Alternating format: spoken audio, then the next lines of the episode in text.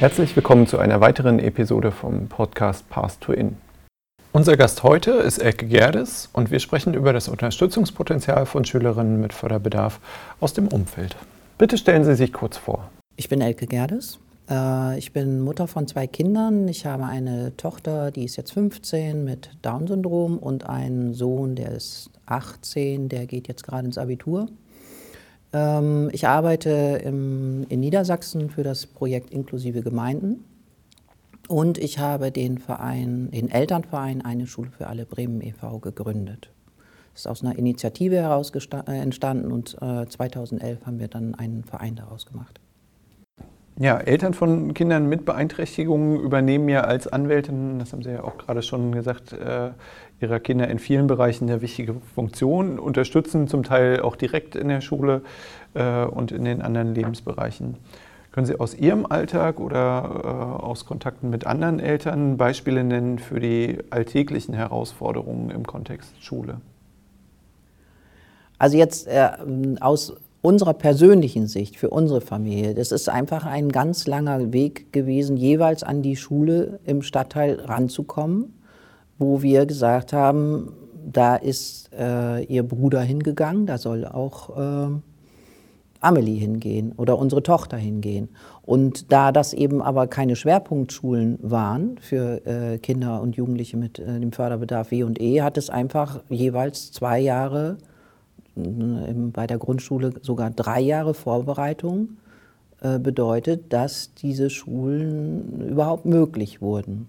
Wenn es jetzt um tägliche Dinge geht, ähm, kann ich nicht so sehr aus dem persönlichen Bereich berichten, weil wir auch das Glück haben, dass sowohl die Grundschule als jetzt auch die weiterführende Schule äh, schon sehr inklusiv in unserem Sinne äh, arbeiten oder gearbeitet haben. Äh, für gerade bei äh, von Eltern, deren Kindern höheren Unterstützungsbedarf haben, gibt es ganz, ganz viele Problematiken im Moment. Also das geht von, äh, das Kind muss einfach zu Hause bleiben, weil die Assistenz nicht da ist oder erkrankt ist. Also es, für einige Kinder gibt es noch gar keine Assistenz. Bei anderen Kindern, die eigentlich eine Assistenz haben, muss das Kind dann trotzdem bei Krankheit einfach zu Hause bleiben und das in Teilen wochenlang. Also da sind wirklich extreme Dinge. Ähm, dann äh, Teile in Teilen, dass ähm, nicht genug Zeit ist, um das Kind in bestimmten Dingen zu unterstützen und man das dann merkt, dass überhaupt kein Durchblick besteht, was hat es jetzt getan in der Schule, äh, was soll es eigentlich tun. Ähm, in Teilen auch Übergriffigkeiten dann, wenn, gerade wenn das Kind sich sträubt, dann ist auch in den Klassenraum reinzuziehen oder äh, irgendwo hinzuschieben oder sonst was, also auch körperliche Übergrifflichkeiten, die dann erstmal auch relativ lange unentdeckt bleiben und durch bestimmte, gerade wenn Kinder sich nicht so eindeutig verbal äußern können, passiert das, dass es auch lange unentdeckt bleibt. Mm.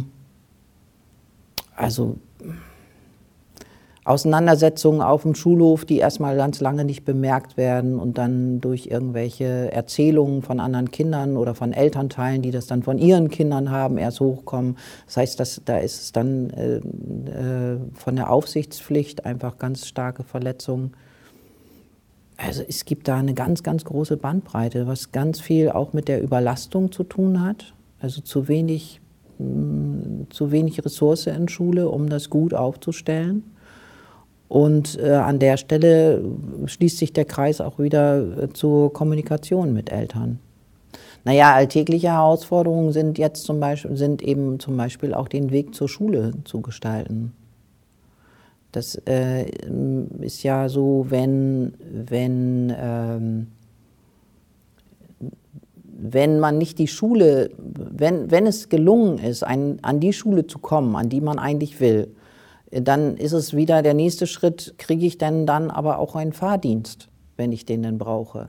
Das, äh, solange ich in dieser geregelten, die Behörde verteilt, wo es denn hingehen soll, ist der Fahrdienst zum Beispiel automatisch mit drin in der Buchung. So, der geht dahin, Fahrdienst ist auch klar, alles läuft in Gruppe, alles läuft geregelt ab. Solange, äh, sobald ich aus diesen Regelungen rausgehe, weil ich sage, nee, ich will, ich denke, für mein Kind ist zum Beispiel eine, eine wohnortnahe Beschulung oder auch eine Beschulung einer ganz anderen Schule besser und dann kriege ich das vielleicht sogar hin.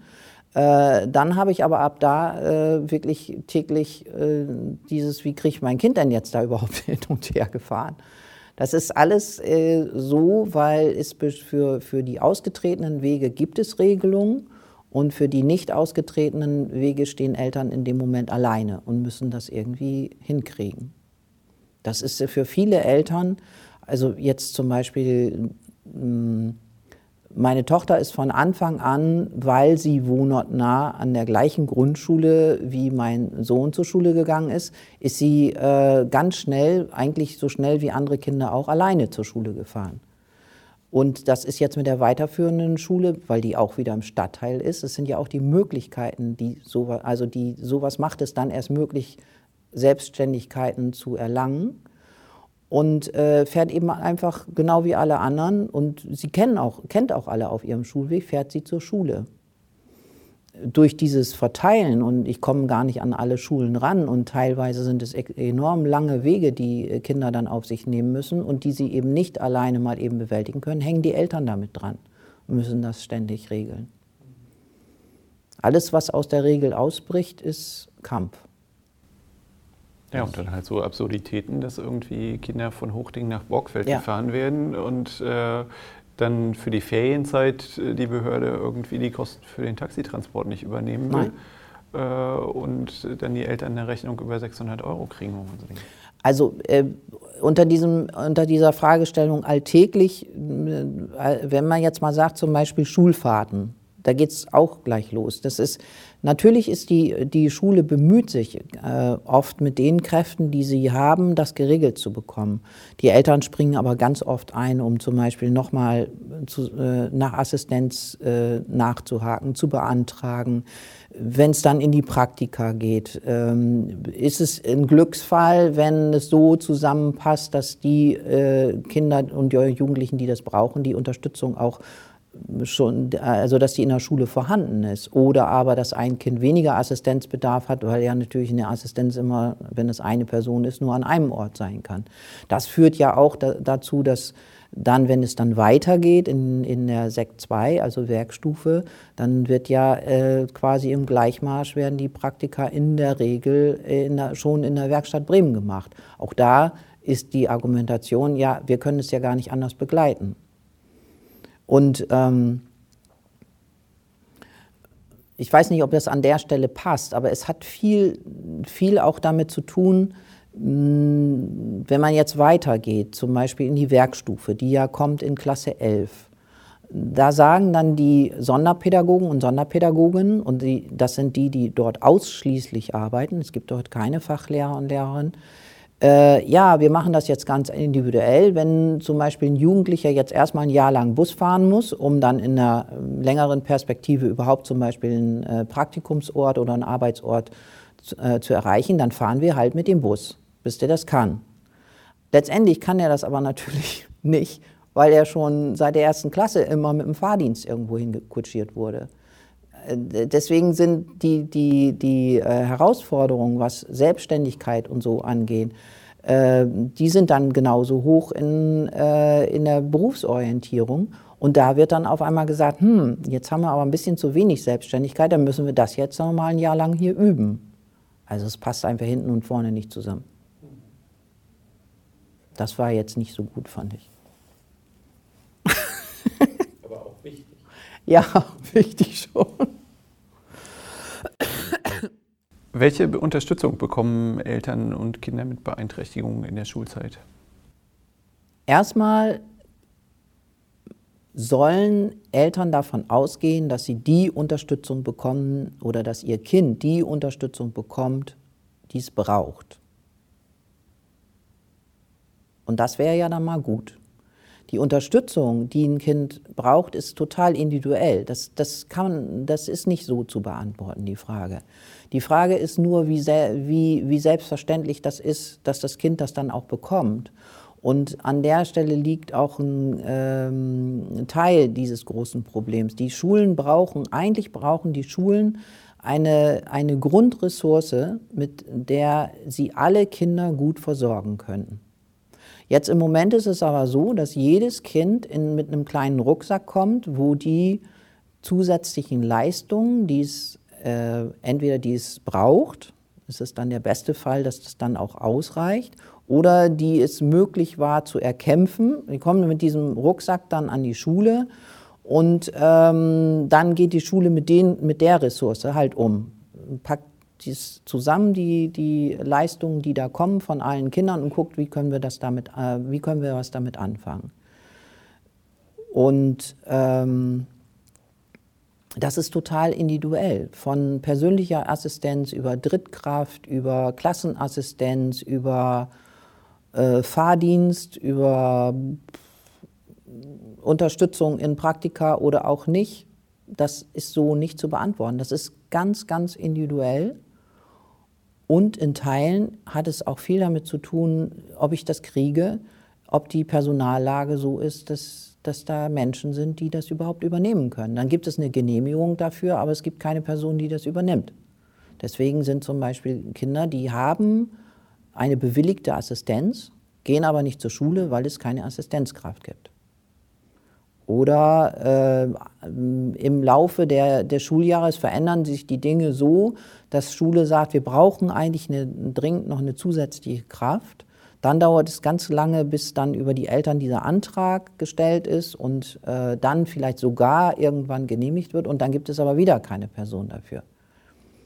Und äh, ja, die die Familien und die Schule schleppen sich da so irgendwie durch die Zeit. Also an der Stelle ist wichtig, dass Schule gute Ressource hat und wenn wirklich festgestellt wird, das reicht in diesem, in diesem Setting so nicht, äh, dass es Handlungsmöglichkeiten gibt. Und zwar schnell, nicht irgendwie mit sechs Wochen sechs Monaten Verzögerung. Weil das, äh, an der Stelle ist das, was dann vielleicht aufgebaut ist an Vertrauen und an guter Kooperation, haut man durch solche Erlebnisse sofort kaputt. Weil das Vertrauen da, dass die Schule das gut hinkriegen kann, geht bei Eltern dann verloren. Welche Beratungsangebote haben Sie als hilfreich erlebt? das hört sich vielleicht jetzt ein bisschen blöd an. Dadurch, dass, dass äh, wir diesen Elternverein haben, haben wir ganz, ganz viele Möglichkeiten, an Menschen heranzutreten und Beratung zu kriegen. Und es ist oft eine Mischung zwischen dem, äh, was, was wir als, als Elternverein hinbekommen und wo wir dann auch direkte Gesprächsmöglichkeiten mit den Menschen bekommen, die andere Eltern nicht haben. Insofern würde ich, würde ich jetzt hier was erzählen, was für viele Eltern ganz, ganz schwer zu erreichen ist, weil die in Teilen gar nicht wissen, wen soll ich denn da fragen. Aber wir haben zum Beispiel ähm, Austausch mit anderen Eltern, ist extrem hilfreich, um überhaupt erstmal äh, mitzubekommen, wo, wo könnten denn Baustellen sein. Also gerade wenn es losgeht. Sich ganz, wir, haben, wir sind losgegangen zum Thema Schule, als Amelie drei war. Und das hat es auch gebraucht, um sich auf dieses Thema Schule einzustellen und überhaupt erstmal zu erkennen, was es denn da für Hürden geben könnte. Da hatten wir vorher nie was mit zu tun. Also Austausch mit anderen Eltern. Dann ähm, haben wir irgendwann relativ schnell auch mit dem Landesbehindertenbeauftragten zu tun gehabt, der einfach auch viel weiß, sich mit den Leuten auszutauschen, die viel wissen. Dann äh, zum Beispiel mit den jeweiligen Schulen, äh, da, äh, auf, wo wir gedacht haben, da würden wir gerne hin, mit denen sich äh, mit denen Gespräche zu führen und zu sagen, wie, was ist euer Konzept, was, was traut ihr euch das zu?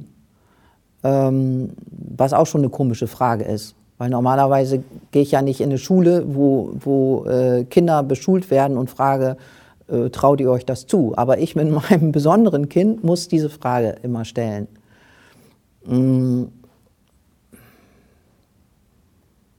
Ja, und ganz viele von denen, die, die in diesem, äh, in Anführungsstrichen, Geschäft Schule damit zu tun haben, äh, alles, was da an Wissen vorhanden ist, ist einfach hilfreich gewesen. Ich bin nicht in Beratungsstellen gegangen. Das ist zum Beispiel ein großes Manko. Wir haben keine Elternberatungsstelle. Das brauchen wir unbedingt. Und zwar eine unabhängige.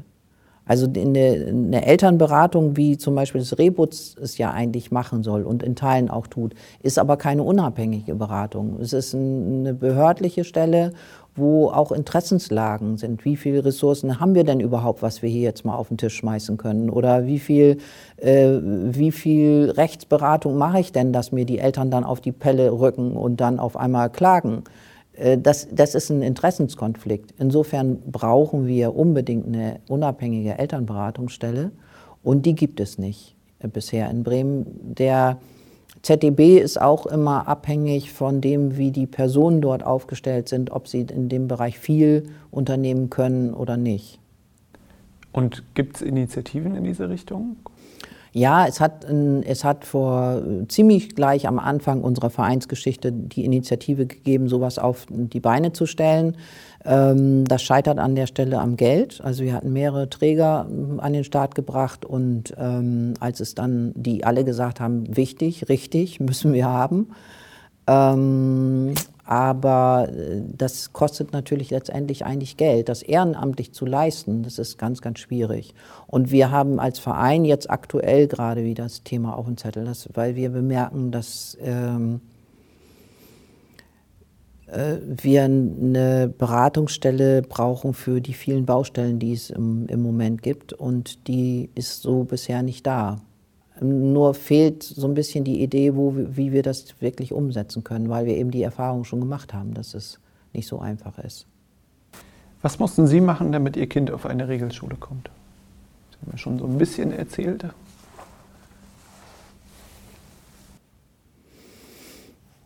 Das ist, die, die Frage ist äh, für Bremen nicht wirklich die richtige. Die Kinder, auch die mit dem Förderstatus W und E, sind alle Kinder einer Regelschule. Und ähm, wir haben ja den Stand der Dinge, dass es bis auf äh, vier Förderzentren, also in, äh, alle Förderzentren in Bremen aufgelöst sind und dass die Kinder mit dem Förderstatus Lernen, Sprache, Verhalten schon äh, in der Grundschule schon immer äh, in Bremen an den Regelschulen beschult worden sind. Ausnahme sind die Kinder mit dem Förderstatus W und E. Auch die sind im Moment, äh, die sind äh, an der Regelschule, weil es äh, auch da die Auflösung der Förderzentren gegeben hat. Der entscheidende Punkt bei, an, bei den Kindern mit dem Förderstatus Wahrnehmung und Entwicklung ist, dass die nach wie vor an Schwerpunktschulen unterrichtet werden. Und da war für uns die große Herausforderung, dass äh, die Schule im, äh, unsere Schule im Stadtteil äh, eben keine Schwerpunktschule war und nach wie vor auch nicht ist. Und dass wir nach, dem, nach der Verteilung halt in einen ganz anderen Stadtteil gekommen wären. Und das hat dann richtig, richtig Aufwand gekostet. Also ich bin, glaube ich, ähm, ja, als Amelie drei war, losgezogen mit dem Thema, wie komme ich an die Grundschule im Stadtteil. Und äh, wir haben da unglaublich große Vorteile noch gehabt, dadurch, dass ihr Bruder drei Jahre älter ist und äh, es überhaupt für mich als Elternteil möglich war, Zugang zu der Schule zu bekommen. Weil Eltern, die an eine andere Schule als an ein, eine von den Schwerpunktschulen wollen, ähm, haben aus meiner Sicht nur eine Chance, das hinzukriegen, wenn sie die, mit der Schule gemeinsam an einem Strang ziehen und sich mit denen in, in ein Boot setzen und sagen, wir kriegen das hier hin. Und wir wollen das auch und wir sind bereit dazu. Gegen eine Schule, die nicht dazu verpflichtet ist, im Sinne von ihr seid Schwerpunktschule und W&E-Standort, äh, ist das aus meiner Sicht nicht möglich. Und das ist auch also wenn eine Schule das nicht will, dann würde ich ja auch als Eltern mein Kind dort nicht beschulen lassen wollen. Und das, daran hängt ganz viel. Also wenn ich jetzt ähm, noch nicht durch ein Geschwisterkind Zutritt zu dieser Schule habe, dann kann ich da zwar mal hingehen und äh, mit, mit der Rektorin oder dem Rektor sprechen, aber dann weiß ich noch gar nicht, ob die Schule das sein könnte, ob sich das gut anfühlt, ob die ein Konzept haben, wo sie sagen, jo, wir, wir schaffen das, wir haben auch eine Idee, wie Inklusion hier aussehen könnte. Und ähm, wir nehmen dein Kind auch wahr und äh, können uns das gut in der Gemeinschaft hier vorstellen. Wie soll das funktionieren? Insofern, Ausgangsfrage war ja, was wir tun mussten, damit äh, Amelie an eine Regelschule kommt. Wir mussten einfach drei Jahre lang Strippen ziehen und äh, die Schule mit ins Boot holen, die zum Glück gleich gesagt haben, ganz schnell gesagt haben, ja, wir können uns das vorstellen. Und es war sehr viel politische Arbeit, die zu dem Zeitpunkt aber auch möglich war, weil es diese Aufbruchstimmung war, wir setzen in Bremen jetzt Inklusion um. Also das, gleichzeitig wurde das Bremer Schulgesetz entsprechend verändert und, und, und. Ähm, jetzt sind viel, viele Schulen ja auch so ein bisschen unterwegs. Äh, hoffentlich geht der Kelch äh, an uns vorüber, W&E-Standort zu werden, weil einfach sehr viele Probleme bei der Umsetzung da sind zurzeit. Das heißt, jetzt ist es eher die Frage, kann ich eine wohnortnahe Beschulung ja. äh, erreichen und ja. gibt es in meinem Wohnort äh, Nähe, in meiner Wohnortnähe, in, in der Nähe meines Wohnorts, äh, ein Standort, der schon W&E-Standort ist? Äh, oder kann ich eben der Schule anderweitig irgendwie überzeugen? In Bremen ist das eine ganz, ganz komplexe Fragestellung. Also in, in den Ländern, wo das Sonderschulsystem wirklich äh, mehr oder weniger so weiter existiert wie schon immer, ist es natürlich eine, eine, eine Fragestellung, wo es wirklich darum geht, wie komme ich an eine Regelschule. In Bremen äh, ist es tatsächlich so, dass es notwendig ist, in, auch bei den Schwerpunktschulen hinzugucken, was heißt denn bei denen Inklusion? Wir haben in Bremen einen ganz großen Teil der Schwerpunktschulen macht Inklusion, wie sie Kooperation vorher gemacht haben. Die haben das Türschild ausgetauscht, da steht jetzt Inklusion drauf, aber es wird kooperativ äh, beschult. Es gibt äh, meine Kinder, deine Kinder, es gibt die große Klasse, Regelklasse und die kleine Koop-Klasse. Und äh, je nachdem ist es, und da an der Stelle hat sich fast nichts geändert. Äh, an die, die äh, Kolleginnen und Kollegen arbeiten so zusammen, wie sie auch zusammenarbeiten möchten. Und es gibt ganz wenig Qualitätskontrolle von außen. Also die äh, Funktion, die an der Stelle zum Beispiel Schulaufsicht haben müsste, zu sagen, äh, Moment mal, ne? also Inklusion bedeutet das und das, welche Schritte geht ihr dahin, welche Unterstützung braucht ihr an der Stelle, das erfolgt nicht. Das heißt, wenn Eltern zum Beispiel sagen, ich möchte vielleicht zum Beispiel das Glück haben, ganz wohnortnah die Grundschule, wo auch alle Kindergartenkinder, wo mein Kind vielleicht mit in der Kita war, hingehen, äh, ist eine Schwerpunktschule. Ich muss mich also zum Beispiel gar nicht wahnsinnig umtun. Dann ist es immer noch eine Frage, ob die Kinder dann äh, tatsächlich was miteinander zu tun haben im Schulalltag und wie viel, weil es weil es gut sein kann, die einen sind in der Regelklasse, die anderen in der, die, die Kinder mit Förderbedarf W und E in der Koop-Klasse und dann machen die manchmal was zusammen. Dadurch wird es aber auch schwieriger, das, das an der Stelle zu kämpfen, weil es sich total aufgelöst hat. Worüber rede ich denn? Wenn ich jetzt als Eltern sage, ich möchte, dass mein Kind an eine Regelschule geht, dann können alle wahrheitsgemäß sagen, das ist ja klar, kein Problem. Bitte sehr. Wenn ich dann sage, ich möchte aber, dass mein Kind an der gleichen Schule beschult wird ähm, wie die Kita-Kinder, dann kommen wir zu der ersten Hürde. Das ist, bedeutet dann Kampf. Ähm, auch ganz schwierig, weil sogar wenn dann eine Bereitschaft äh, von der Schule aus besteht, ist immer noch die Frage, gibt's dann da, wird dann genug Ressource dahin geschoben, dass zum Beispiel die Schule auch sagen kann, jo, unter den Voraussetzungen läuft das hier auch gut. Wenn die Ressource nicht kommt, dann ist es für die Eltern ein unglaublich hohes Risiko. Beziehungsweise die Schule sagt dann in der Regel auch, nee, sorry, dann geht das hier leider nicht. Ähm, auch an der Stelle ist es zum Beispiel dann vielleicht eine Möglichkeit, sich mehr, mit mehreren Eltern in ein Boot zu setzen. Abhängig noch davon, dass die Schule, die dann jetzt ja nicht W&E-Standort ist, das auch will. Und wenn man dann gemeinsam losrudert, und zwar rechtzeitig genug, also wirklich weiß, ich brauche jetzt mal eben zwei Jahre, um das einzufädeln, dann gibt es da sicherlich gute Aussichten. Das hab, haben wir zumindest so erlebt. Also an keinem Punkt zum Beispiel mit dem Kind alleine loszugehen. Das, ähm, das ist von der Kraft der Eltern kaum zu schaffen, aber auch in der Logik von Ressourcenverteilung äh, kaum möglich. Inwiefern mit dem Kind alleine loszugehen? Also es sind unterschiedliche Aspekte. Das eine ist, wenn äh, Eltern vereinzelt für ihr Kind kämpfen müssen, was ja viele tun, dann reiben sie sich da komplett drin auf. Wenn ich gemeinsam losgehe, dann, dann habe ich äh, erstmal schon ein Unterstützungsnetzwerk, wie klein oder groß das auch immer ist.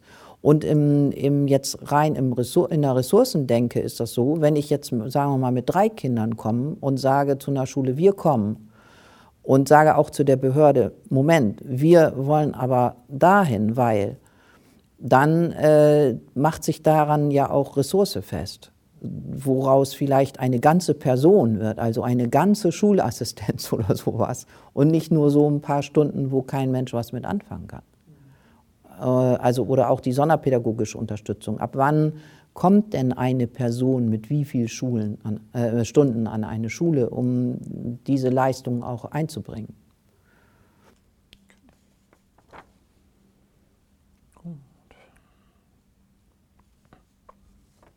Wie unterstützen Sie Ihr Kind über das, was Sie jetzt schon dargestellt haben, hinaus? Das wandelt sich ja sicherlich auch äh, von der Grundschule dann zur weiterführenden Schule. Wir unterstützen natürlich unser Kind erstmal darin, dass wir versuchen, für sie Türen zu öffnen und Zugänge zu bekommen. Äh, Amelie äh, geht tanzen, sie spielt Theater, sie, äh, sie kriegt von uns auch die Möglichkeit, an, an Dingen teilzuhaben, indem wir versuchen, Informationen zu kriegen, wo läuft wie was. Aber das hat sich ja auch über die Jahre, ergibt sich ja unter den Eltern eine ganz große Vernetzung. Rein schulisch unterstützen wir sie so, wie andere Eltern das auch tun. Also mal mehr, mal weniger, auch mit mal mehr, mal weniger Erfolg. Gerade Eltern, Jugendliche in wir lernen jetzt mal gemeinsam ist hm, nicht besonders erfolgsträchtig. Insofern äh, unterstützen wir sie dann wieder darin, andere zu finden, die sie unterstützen können, damit das aussichtsreicher ist. Ähm, ich versuche mein äh, Amelie ganz viel in ihren Möglichkeiten, die sie hat, zu unterstützen. Und das ist dann ganz, ganz viel Außenarbeit, nach außen äh, zu gehen.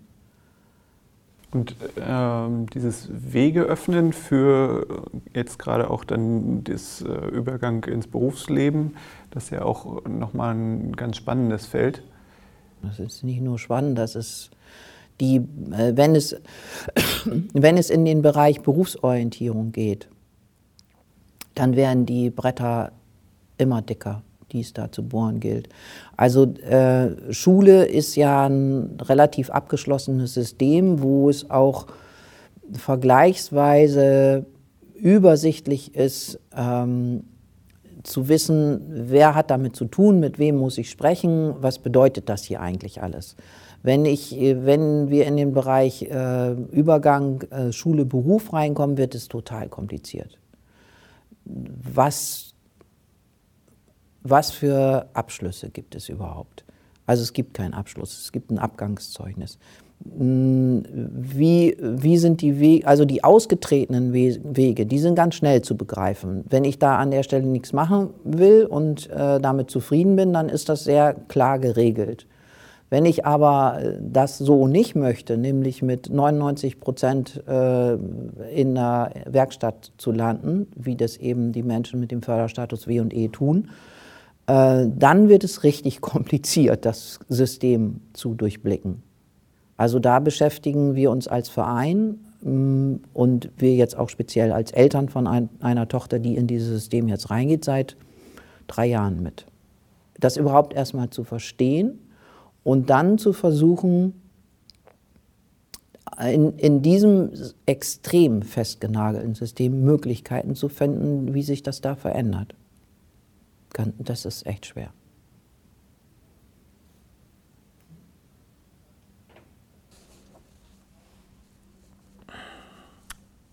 Ähm, genau. Das ist sozusagen schon, wie gestaltet sich der Übergang ins Berufsleben? Äh, vielleicht können Sie den, den ausgetretenen Weg äh, nochmal kurz beschreiben und dann, was Sie schon an, an Möglichkeiten von Alternativen äh, aufzeigen könnten.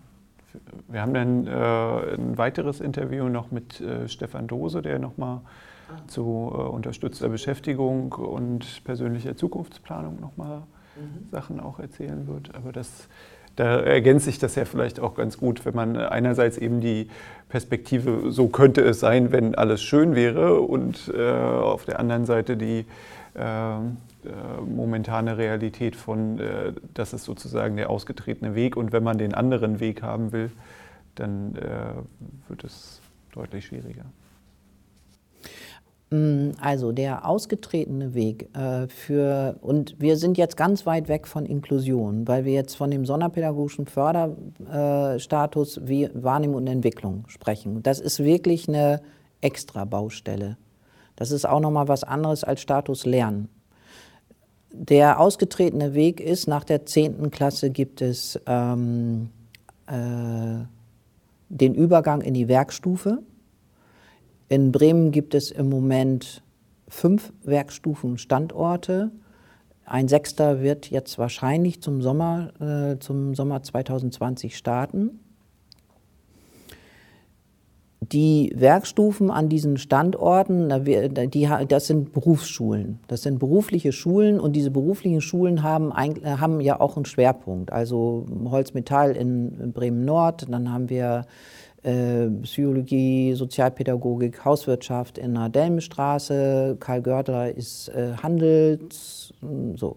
Dann, da wird auch offiziell gesagt, wir, die Eltern oder die Jugendlichen können sich nach einem Schwerpunkt entscheiden.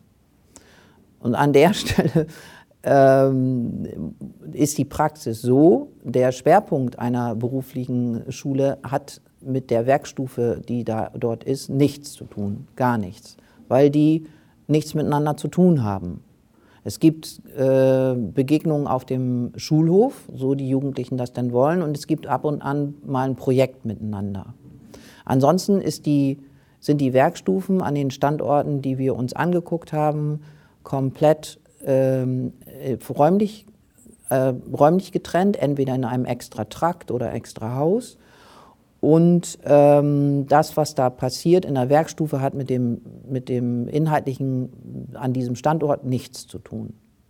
Dazu wird dann eben auch noch gesagt, dass die äh, Jugendlichen den Standort wählen können, weil sie ja auch inhaltlich angeblich erscheinen. Das ist aber auch nicht so, weil die über den Ort der Förderung entscheidet die Behörde. Und meistens ist es so, dass die Jugendlichen quasi als Kohorte, so wird es dann auch genannt, von einer äh, Schwerpunktschule SEC 1 dann in die Werkstufe gemeinsam geht. Eltern, die das versucht haben, anders versucht haben, sind daran auch gescheitert. Das hat dann was mit Plätzen zu tun. Es gibt da und da so, so und so viele Plätze. Dann wird das schon versucht. Also wir haben jetzt aktuell auch gerade so einen Wahlbogen bekommen. Da können wir dann eintragen, welchen Standort wir gerne möchten. Wenn da aber nichts frei ist, dann kriegen wir den nicht. Und die Werkstufe geht dann äh, zwei Jahre. Da geht es eben um die zwölfjährige Schulpflicht, die wir in Bremen haben. Und die endet mit 18. Und in der äh, Werkstufe, in diesen zwei Jahren, wird halt extrem äh, individuell gearbeitet. Mm, letztendlich ist es ein Förderzentrum. Da sind ausschließlich Jugendliche in Sechsergruppen an zwei Standorten werden, sie, werden zwei Gruppen zusammengefasst, also sind so zwölf. Und dann, es gibt auch kein Curriculum. Also es gibt kein erkennbares Curriculum. Es wird alles individuell gemacht. Also da gibt es Schülerfirmen, es gibt auch äh, an, fast, an mehreren Standorten Kooperationen mit Blaumeier und mit, äh, mit der Tanzbar. Ähm, Praktika werden organisiert. Ähm, die sind oft dann auch in Richtung Werkstatt. Ein, da sind, ist, das ist auch extrem individuell. Es gibt da Lehrkräfte, die sind total aktiv und die haben auch gute Kontakte, organisieren äh, auch äh, Praktika in Firmen oder in kleinen Betrieben. Dann gibt es auch überall die Möglichkeit, dass Eltern sich da in die Praktika, Praktikumsorganisation reinhängen. Dann ist es an der Stelle aber oft schwierig, die assistenzmäßig zu begleiten. Also das, das ist dann der Vorbehalt. Wir können das nicht unbedingt alles begleiten. Und wie gesagt, ein Curriculum in dem Sinne, Mathe, Englisch, Deutsch, gibt es nicht. Ja, und dann kommt ja das Eingangsverfahren Werkstatt, Werkstatt Bremen. Das ist der ausgetretene Weg. Dann gibt es, ähm, am Ende gibt es ein Abgangszeugnis, das ist kein Zeugnis. Also da, also ja, da, das ist der Weg, den die Schüler und Schülerinnen an der Stelle gehen in der Regel. Und dann, äh, und das ist, das ist an der Stelle, stellen wir das jetzt natürlich auch fest, der Weg nach Klasse 10 ist für alle Jugendlichen total individualisiert. Mm, deswegen ist es zum Beispiel auch so, wenn es dann um Wege abseits der ausgetrampelten Pfade geht, dass es extrem individuell ist. Es ist auch kaum möglich, sich da noch mit Eltern zusammenzutun, weil die Jugendlichen haben unterschiedliche Interessen. Die haben auch unterschiedliche Möglichkeiten, zu dem Zeitpunkt schon zu sagen, ich gehe jetzt aber einen anderen Weg. Ähm, da landen Familien, wenn sie denn was anderes wollen, eigentlich in der Vereinzelung.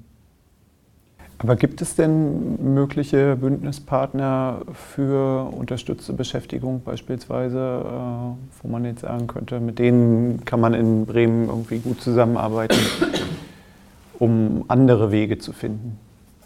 Ja, also es ist an der Stelle ist unglaublich viel in Bewegung. Bei unterstützter Beschäftigung wären wir ja schon mal ein paar Jahre weiter. Wir sind ja jetzt in diesem Übergangsbereich Werkstufe und eigentlich auch ja äh, nicht nur eigentlich, sondern tatsächlich in dem Bereich der Schulpflicht. Wir müssen ja erstmal bis, bis 18 irgendwie diese Schulgeschichte durchkriegen. Wir ganz, wir ganz privat, wir äh, versuchen gerade solche Wege wie zum Beispiel Bundesfreiwilligendienst zu öffnen. Da gibt es gerade aktuell, ich bin fast, wenn ich nicht arbeite in meinem Lohn- und Brotjob, nur damit beschäftigt, diese Bälle in, in der Luft zu halten, was es da alles zu klären gibt. Also was ist mit der Schulpflicht, was ist mit... Ähm, wir haben ein Angebot dafür, wo ein Bufti möglich wäre. Ganz aktuell versuchen wir einfach zu klären, kriegen wir das hin? Äh, parallel aber natürlich auch zu sagen, ja, vielleicht scheitern wir mit allem und ähm, dann welche Werkstufe soll es dann sein? Was gibt es da für Möglichkeiten, zum Beispiel diese Zeit gut rumzukriegen mit langen Praktika, die wir selber organisieren? Gibt es die wiederum, gibt es die Bereitschaft, an, an einem Standort da mitzugehen? Das ist wieder die Suche nach den Personen, mit denen was möglich ist. Ja. Wir waren bei der Feststellung, dass es absurd ist, dass äh, man zehn Jahre gemeinsames Lernen hat und dann alle in einer Werkstufe zusammenfasst. Also letztendlich ist es so, wenn äh, Jugendliche tatsächlich Inklusion erlebt haben in der SEC 1 oder auch von der Grundschule an bis zum 10. Lebensjahr. Die landen auf einem fremden Satelliten, wenn es in die Werkstufe geht.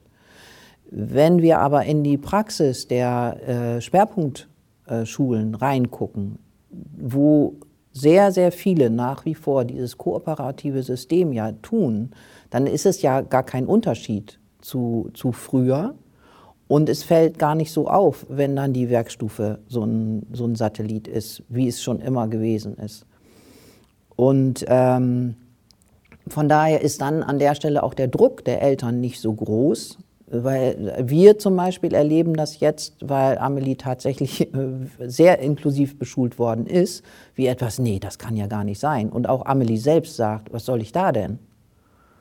Da bin ich ja dann nur noch mit Schülern und Schülerinnen mit, äh, mit, mit Behinderung zusammen. Nö, das will ich aber gar nicht. Äh, wenn die Jugendlichen aber erlebt haben, dass sie sowieso in, viel in ihrer kleinen Gruppe nur unterwegs sind, ist es nicht so ein Quantensprung, das da an der Stelle zu erhalten. Die Werkstufen haben im Moment sehr viel ähm, Entwicklungsauftrag. Dem sich die meisten Standorte aber ohne weiteres äh, entziehen können. Die Werkstufen sind ja ein Teil des äh, Bremer Schulsystems und für die gilt genauso wie für allen anderen, alle anderen Schulen seit 2009, dass sie sich zu inklusiven Schulen entwickeln müssen. Da hat sich aber an der Stelle nichts getan, null. Und auch deshalb, weil ähm, das System, was dann danach kommt, ja auch ein exklusives System ist. Also die Pfade funktionieren ja. Und jetzt kommen, kommen Jugendliche hoch, die eine Ahnung davon haben, nee, nee, Moment mal, ich will aber was ganz anderes in meinem Leben. Und dadurch steigt der Druck und die Anforderungen, ihr müsst euch entwickeln. Aber wie das passieren soll, die Kolleginnen haben ja auch nichts miteinander zu tun da muss ganz, ganz viel richtige Aufbauarbeit. Wie könnte das miteinander funktionieren? Und da gibt es ja auch ganz praktische ähm, Schwierigkeiten dadurch, dass, es, äh, dass das berufliche System, äh, Berufsschulsystem ein duales System ist. Das heißt, die äh, anderen Schüler und Schülerinnen sind gar nicht an allen Tagen in der Schule wie kann so, so ein gemeinsames Leben dann aussehen? Wie könnte man das miteinander machen? Und die Ansätze von den Pädagogen und Pädagoginnen sind unglaublich weit auseinander.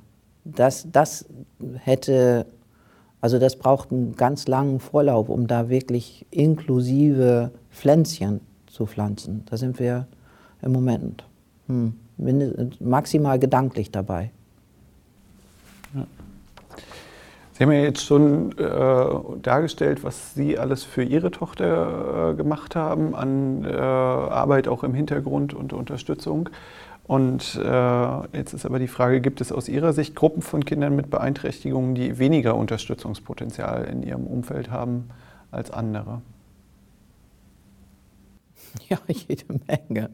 Also äh, ja, klar. Also es ist ja so, die das ist mir nochmal ganz wichtig zu betonen, diese Schritte, die wir äh, gemeinsam mit den Eltern gehen und, wir, und diesen, auch diesen Verein, eine Schule für alle Bremen äh, zu gründen. Die Initialzündung kommt natürlich dadurch, dass wir äh, Eltern oder auch ich damals gesagt habe, ich will da an der Stelle was anderes. Aber ich will das nicht nur für meine Tochter, sondern ich möchte das auch für meinen Sohn, der ja jetzt gerade Abi macht. Ich möchte kein segregierendes Schulsystem an keiner Stelle. Und für kein Kind möchte ich das. Und ähm, das heißt, es ist wichtig, dass Eltern an der Stelle gemeinsam was erreichen wollen. Und äh, wir gehen jetzt mit einigen Kindern immer wie so Flaggschiffe an der Stelle voran. Wir merken aber zum Beispiel auch, dass ganz, ganz viele Eltern das überhaupt nicht leisten können, diesen Kampf. Und äh, weg von jeder Statuierung eines sonderpädagogischen Förderbedarfs haben, und das wissen wir ja auch, die Kinder alle so unglaublich unterschiedliche äh, Startmöglichkeiten und die Eltern und Familien so unterschiedlich, unterschiedliche Möglichkeiten, die Kinder auch in ihrem Bildungsweg zu unterstützen. Das ist gar nicht unbedingt nur eine, eine Frage, die auf Kinder mit sonderpädagogischem Förderbedarf zutrifft, sondern wir haben jetzt ja gerade wieder die Studie, die zeigt, in, in Deutschland ist das äh, so abhängig vom, äh, äh, von der Familie, vom familiären Hintergrund, wo ein Kind sich bildungsmäßig hinentwickeln kann und darf, wie in kaum einem anderen Land. Und äh, das trifft genauso dann natürlich auch äh, auf die Kinder mit, äh, mit Beeinträchtigungen zu. Wenn, wenn Eltern, die, die Möglichkeit haben zu denken, das, was hier mir angeboten wird, das passt mir nicht. Und ich überlege mir jetzt, entweder allein oder mit anderen zusammen, was könnte ich tun, um das zu verändern. Können, haben die schon zu jedem Zeitpunkt für ihr Kind individuell was erreichen können. Ähm, und das ist eine gesellschaftliche Frage. Das heißt, letztendlich die Schritte, die wir machen als Verein oder auch ich als Mutter, ich möchte gerne, dass sich das auswirkt äh, in veränderte Strukturen. Ich habe nichts davon, wenn Amelie da wie so ein, boah, supi, was die alles geschafft hat, aber ähm, das Umfeld ist trotzdem noch, als wenn sie da so ein besonderes Alien ist. Äh, ich möchte gerne, dass sich gesellschaftliche Strukturen verändern. Und das ist auch der Grund für unseren Verein, dass wir sagen, eine eine Gesellschaft, die Vielfalt wertschätzt, ist für unsere Kinder, aber auch für alle äh, eine ähm, leb lebenswertere Gesellschaft. Gibt es zu diesem ganzen Feld äh, Unterstützungspotenzial aus dem Umfeld noch Sachen, die Sie gerne ergänzen würden?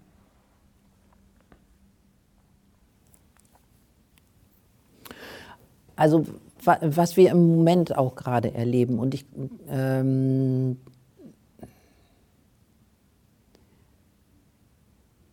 dieses äh, dieses afrikanische Sprichwort, um ein Kind zu erziehen, braucht es ein, ein Dorf. Das merken wir im Moment äh, persönlich und ich habe es auch auf diesem ganzen Weg, immer wenn es um darum ging, ah, da steht jetzt schon wieder so ein Berg, wie kommen wir denn darüber?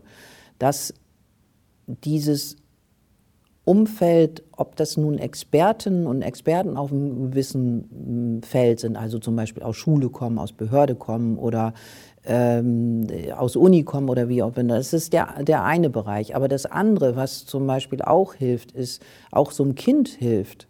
Äh, du kannst was, du wirst was, was möchtest du denn?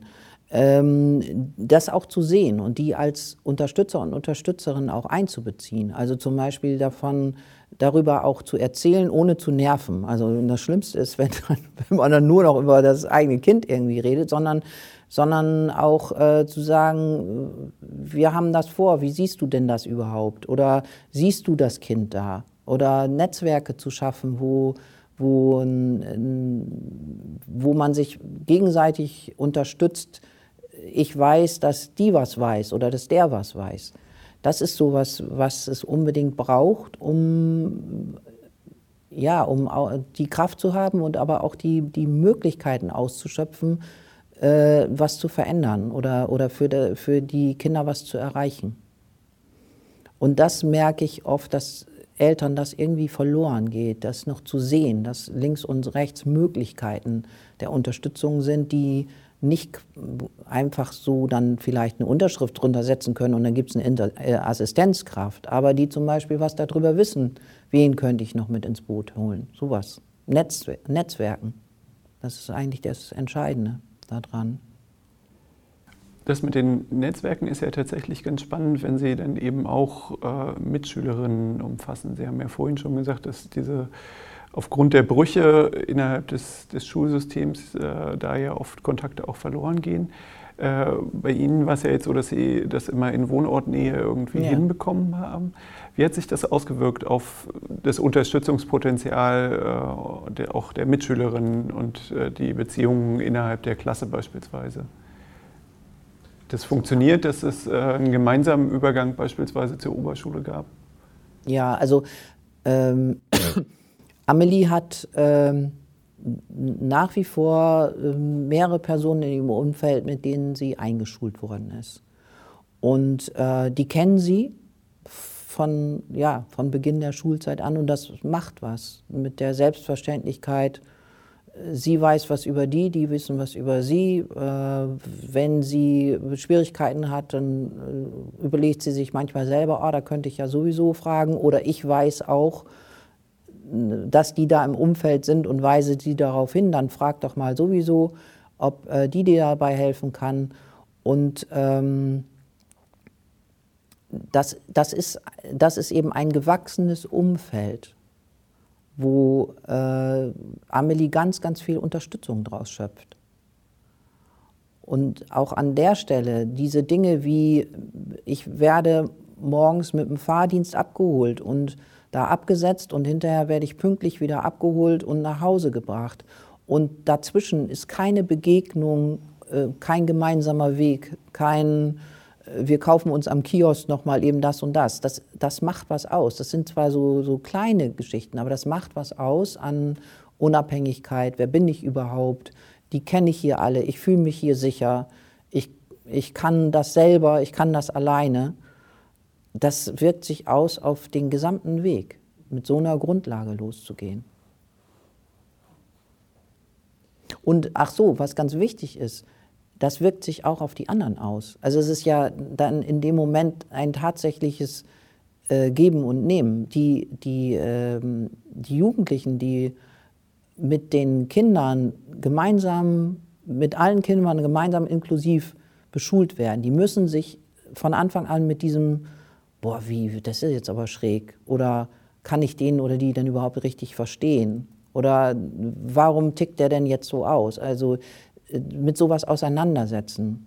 Und ähm, das Verhalten untereinander wird dadurch einfach extrem beeinflusst. Auch die Akzeptanz für Unterschiedlichkeit äh, wächst. Dann muss man denen dann nicht mehr theoretisch erklären. Oder die müssen das nicht in irgendeinem Studium, wo sie dann auch noch Lehrer oder Lehrerin für diese besonderen Kinder werden, lernen, dass es das dann doch auch gibt. Also es ist ja, ist doch eigentlich selbstverständlich, dass es viele Dinge löst. Vielen Dank für das spannende Gespräch und auch vielen Dank fürs Zuhören.